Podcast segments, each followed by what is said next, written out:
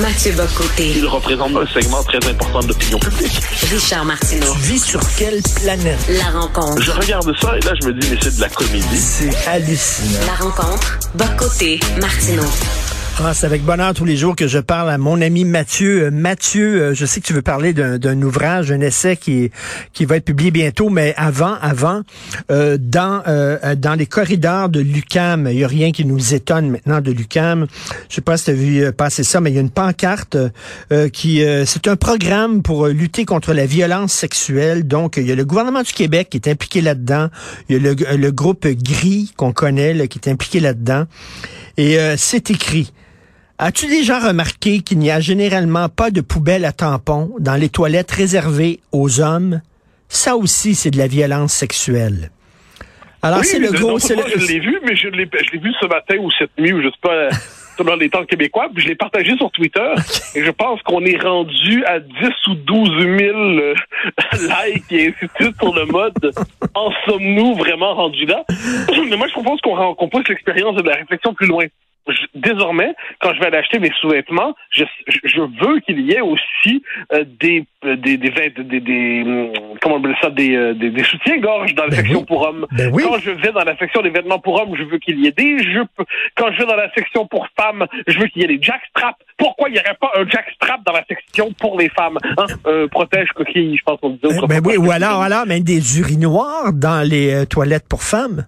Mais bien sûr, et là, je prie- poussons ça plus loin, ce qu'on appelle le planning familial en France. Ça, c'est une organisation qui va accompagner les femmes dans la maternité, qui a pris tous les tournants sociétaux de notre temps, a diffusé en mois d'août, si je ne me trompe pas, une publicité où c'était euh, la fiche publicitaire où on disait au planning familial, nous savons que les hommes aussi peuvent être enceintes. Oui. Alors là, moi, je dis, bon, ben, on est rendu là. Donc, il faut désormais vivre dans un monde où un homme doit aller voir son gynécologue, où une femme peut avoir un cancer du pénis. Et, et tout ça va absolument de soi. Et qui considère que ça va pas de soi témoigne de son appartenance à l'ancien régime, confesse sa transphobie, confesse son appartenance probablement à l'extrême droite. Donc, on vit dans un monde purement fantasmé, Mais- mais- purement mais- délirant. Mais si c'était une pancarte qui avait été bisounée par des étudiants de l'UQAM, c'est une chose. Ah, il y a mais le là, gouvernement du Québec. il y a Il y il y Québec là-dedans. Mais, mais c'est pour ça que moi je le répète sans cesse que le wokisme est une idéologie institutionnelle.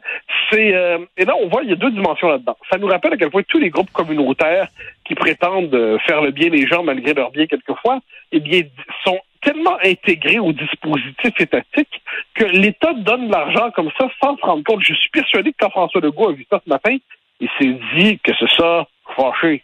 Mais, mais, puis, mais je, pense qu'on pourrait poser la question à M. Legault, à tous les ministres du gouvernement.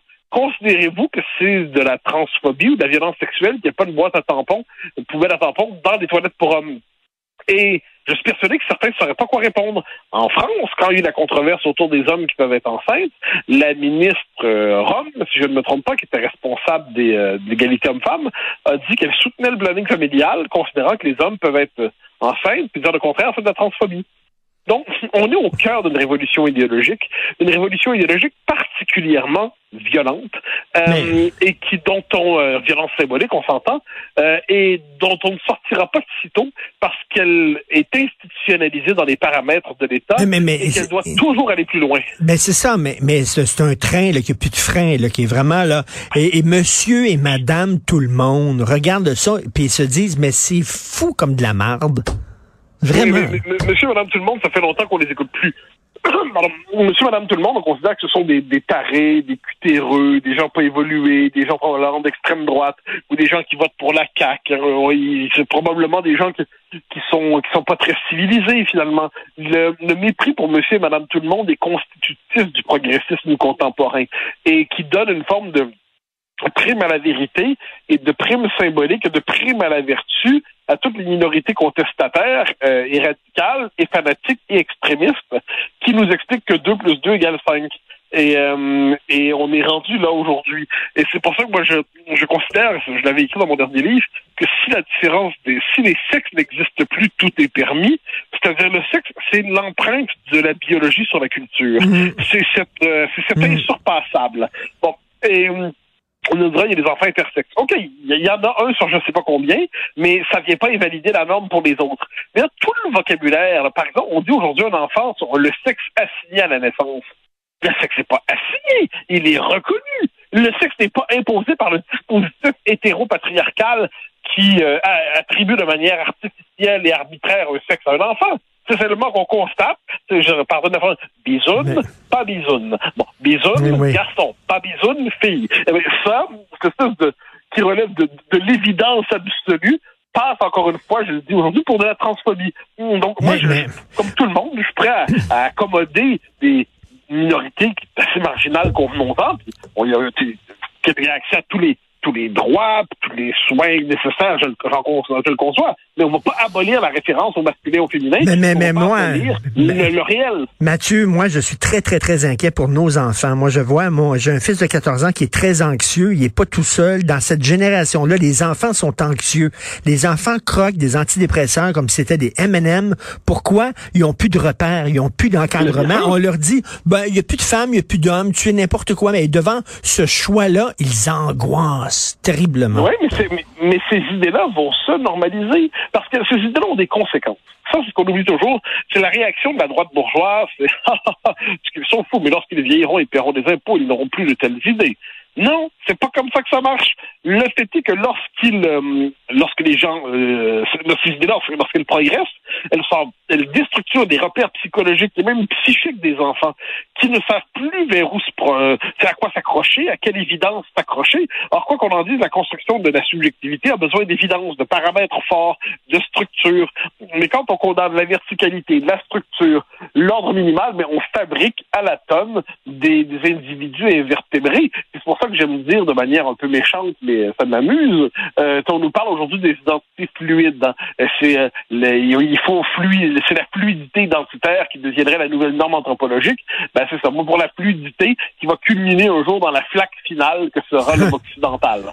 Euh, et ben c'est notre destin. Le destin, c'est la flaque finale. Et écoute, habituellement, je suis assez au courant, assez au fait des essais qui vont sortir. Mais là, tu m'apprends que Pascal Bruckner, que j'adore, va sortir un nouveau livre. Je ne l'avais pas vu passer. C'est quoi? Le sacre des pantoufles. Ouais, le, sacre, le sacre des pantoufles que j'ai lu, je pense, avant hier. Euh, et il cherche à voir justement le, il dit quelle est la, psychologie de l'homme contemporain, de l'homme occidental, l'homme au sens générique? Il dit c'est euh, l'aventure lui fait peur désormais il est, euh, il est tout flasque, il manque de repères, il, manque, y a une forme de relâchement généralisé. Euh, le, discours de Fan Greta et ainsi de suite l'a convaincu que tout allait s'effondrer. Il n'y a plus de bonheur que dans la vie privée, sur le sofa, installé, à consommer des séries à coups de 12 heures. L'angoisse de notre contemporain lorsqu'il regarde sur Netflix, il n'y a pas de nouvelle série à regarder. Il se demande que vais-je faire de tout le temps qui m'est accordé. Donc, il s'intéresse à la psychologie relâchée, décomposée de, de l'homme contemporain. Puis, à partir de là, je dis, on pourrait pousser la, on pousser la réflexion plus loin en témoin dans une autre direction. Moi, ce qui me frappe, c'est à quel point l'homme contemporain est, condamné à une existence de plus en plus virtuelle. C'est-à-dire, euh, bon, il regarde effectivement Netflix sans arrêt, donc il, il, vit l'existence des autres. Il est toujours sur les réseaux sociaux, donc c'est une existence virtuelle. Il a du sexe virtuel de plus en plus souvent avec la, la pornographie. Euh, il, euh, il considère, quelquefois, il considère qu'il peut se détacher de son propre corps pour se réinventer une identité de genre affranchie du sexe. Et demain, il y aura la promesse du métavers où il va être possible de vivre dans un autre mmh, univers que le, mmh. monde concret dans lequel on vit. Il y a cette espèce de virtualisation de l'existence, comme si le corps était une, une forme de, de de structure, de, de carcasse de trop dont on pouvait s'affranchir pour que l'individu puisse vivre purement librement dans, le ciel éthéré des idées pures. Moi, je trouve qu'il y a quelque chose de terrifiant. On fabrique un individu qui va être beaucoup plus faible qu'on ne le croit, qui se croit tout puissant parce qu'il n'est que pur esprit, mais qui en fait ne sera pas pur esprit, va être personnalité liquéfiée, incapable d'affronter l'existence. Écoute, euh, si on applique ça au Québec, qu'on a voté pour la CAQ, qu'on refuse l'indépendance, qui est un risque, une aventure et tout ça, qu'on vote pépère, qu'on vote pantouflard. C'est ça aussi, là? Ah, t'es plus sévère que je ne le suis. Moi, je, pense que les, gens, je sais que j'aimerais que tout le monde vote pour l'indépendance du Québec, mais je pense que avec le discours médiatique qu'on entretenait sur la, qu'on entendait sur la CAQ, hein, xénophobe, raciste, pas fin, fermé sur le monde, de, de discours de, culpabilisation, quand les Québécois votent néanmoins pour ça, j'interprète leur vote comme une forme de, je dirais, de conservatisme identitaire. C'est-à-dire, on, va s'accrocher à tout le moins à ce qui nous défend. C'est pas assez pour moi, ça devrait aller plus loin, mais c'est une forme de résistance à l'air ambiant que de voter pour ce parti si mal aimé par le commentariat.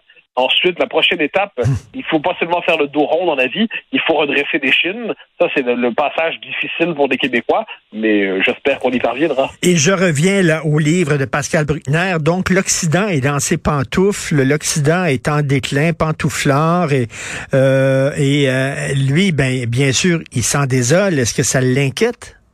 Ah, ah oui, mais lui, il pense que, il, dit, alors c'est la force, il dit on n'est pas foutu. Il dit on n'est pas foutu, par exemple, la réaction du monde occidental par rapport à l'agression russe en Ukraine. Lui, il dit c'est la preuve qu'on avait encore de l'énergie en nous. On croyait que tout serait réglé rapidement parce qu'on n'aurait pas la force de s'y opposer. Il dit non, on avait une certaine force. Et puis moi, je vous pousserais ça plus loin en disant devant l'affaissement généralisé, eh bien, certaines minorités créatrices sont capables, des minorités dans le bon sens du terme, de porter euh, un discours de, redressement, de tenir tête.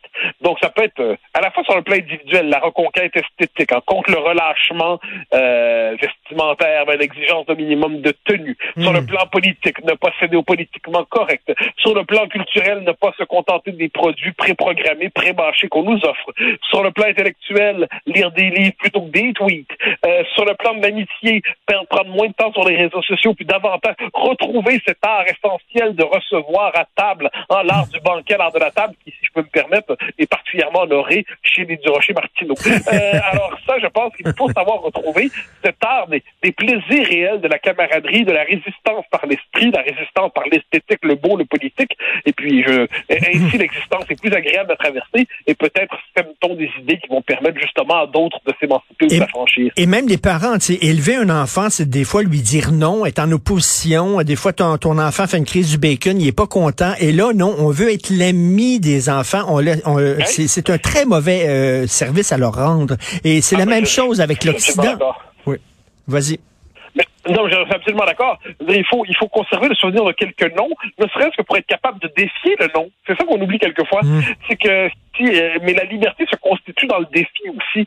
Mais hum, j'ai l'impression qu'on est plutôt dans une conception aujourd'hui décomposée de la liberté. Si la liberté flasque, puis je pense que c'est le propre de notre époque, c'est une époque molle, liquide et tout ça, et on aurait besoin quelquefois d'une je dirais d'une forme de, de, coup de tonus, mais ben, c'est la part manquante.